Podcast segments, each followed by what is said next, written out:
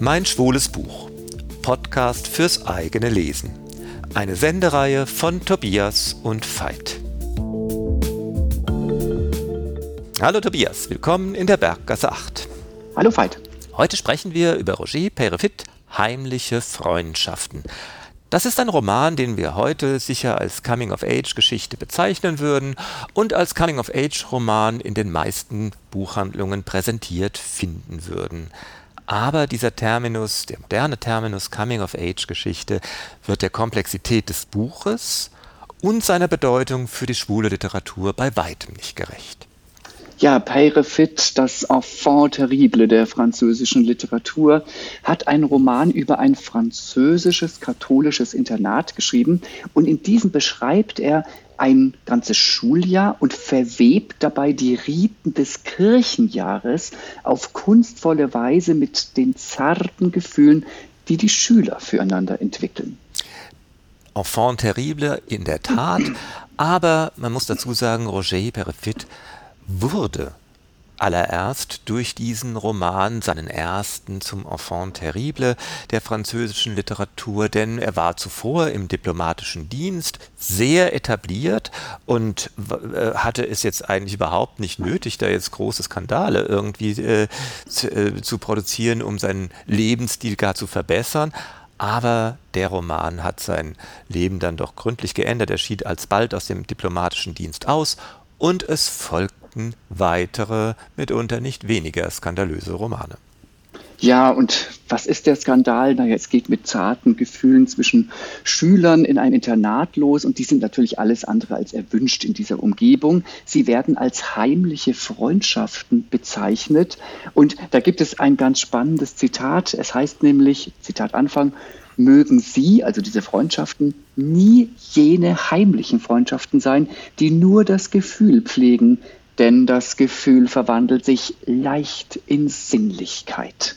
Und diese leichte Verwandlung findet häufig statt. Das Buch lebt im Grunde von der Sinnlichkeit, von einer erotischen Grundspannung, auch wenn äh, an einigen Stellen nicht nur von Sex die Rede ist. Was passiert eigentlich? Georges, unser Protagonist, wechselt von einem staatlichen Gymnasium an ein, nämlich das katholische Internat, von dem hier die Rede ist, und verliebt sich dort sofort in seinen Klassenkameraden Lucien.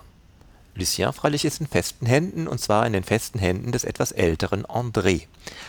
Alle Annäherungsversuche Georges scheitern, immerhin gelingt es Georges Luciens Freundschaft und Vertrauen zu gewinnen, und genau das Vertrauen missbraucht er dann auch, als er unbemerkt sich eines Liebesbriefs Andrés an Georges bemächtigt und diesen Liebesbrief der Schulleitung zuspielt, natürlich wie der Leser, nicht Lucien, weiß, um diese Freundschaft zu hintertreiben.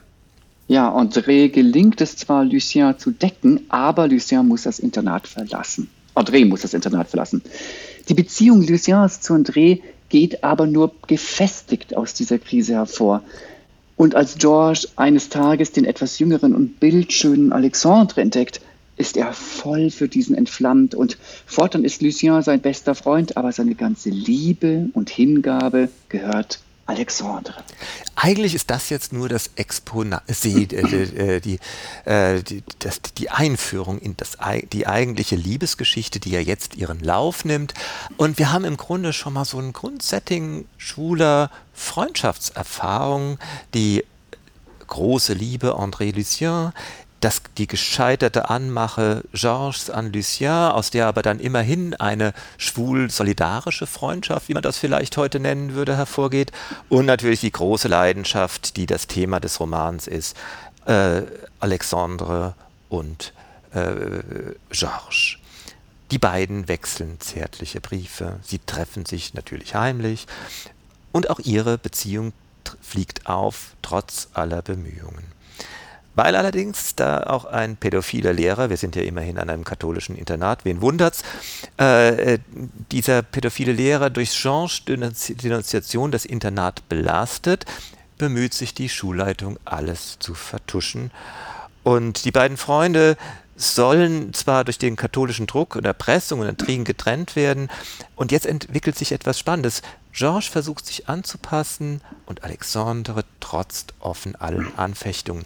Wir sehen also, wir haben es jetzt hier nicht nur mit einer schmachtenden Jugendliebe zu tun, sondern auch mit zwei echten, ganz unterschiedlichen Charakteren.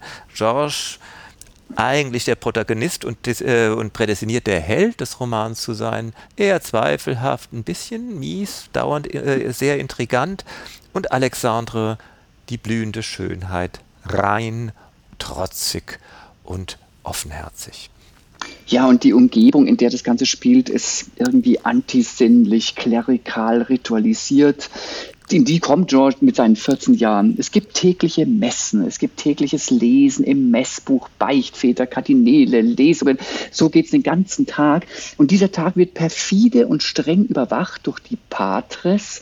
Und die geben natürlich vor, die Jungen zum Segenheil und zur Reinheit führen zu wollen die aber nichts weiter sind als lebensverachtend, lebensverneinend und die sehr argwöhnisch und radikal reagieren, wenn sie bemerken, dass es so etwas wie Gefühle zwischen den Jungen gibt.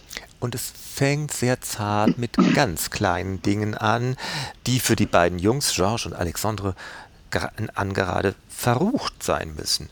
Sich anblicken während der Messe, der Augenaufschlag, der, der gemeinsame Kommunionempfang, bei dem sie fast so was wie einen äh, Abgang haben.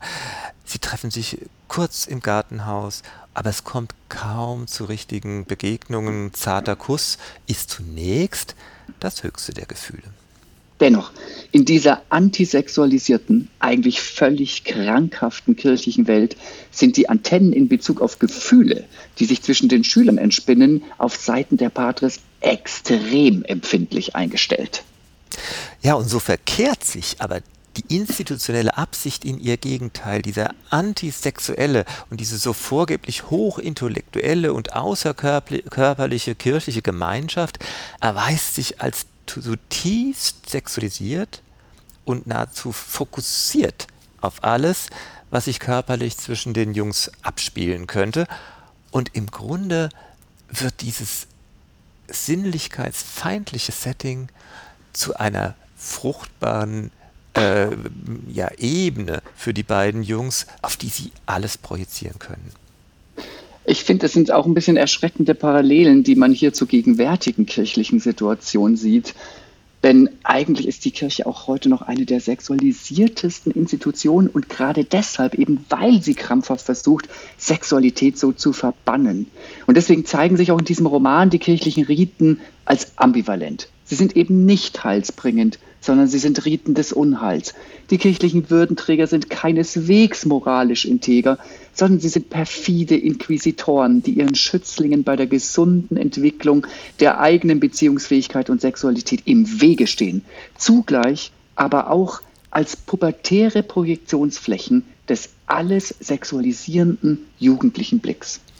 Und diese Methoden, die da, da angewendet werden, sind manchmal sehr unauffällig, aber umso effektiver. Und zwar genauso in der Ambivalenz, wie du das gerade geschildert hast. Es geht um Macht, Machtzuschreibung und äh, die Patres, die im Grunde alles äh, in Anspruch nehmen und sich in äh, allem in, in den Weg stellen, wenn da, das nicht passiert, was sie für das Heil halten. Und sie sind aber genauso effizient im Grunde, zugleich auch wieder zur Projektionsfläche für die triebgesteuerten Jungs zu werden. Also ich finde, man darf das auch hier sagen, also man kann natürlich auch durchaus positive und sehr gute Erfahrungen äh, mit Kirche machen, aber das Buch Heimliche Freundschaften von Pyrefit ist nach dem, was wir besprochen haben, meines Erachtens aktueller denn je. Und ich finde es kein Wunder, dass die katholische Kirche mehrfach versucht hat, das Buch zu verbieten. Das tut sie leider im Moment nicht mehr so richtig, denn die Zeiten, in denen sie das verboten hat, war das natürlich ein klasse Marketing-Effekt. Das Buch hatte eine richtig große Verbreitung, aber als schwules Buch ist es vor allen Dingen ein großartiges Zeugnis über die Kraft der Liebe, die selbst widrigste Umstände schafft, in ihr Gegenteil zu ver äh, verkehren. Roger Perefit, Heimliche Freundschaften. Zuletzt erschienen im Bruno Gmünder Verlag. Es hat 319 Seiten und ist im Taschenbuch lieferbar.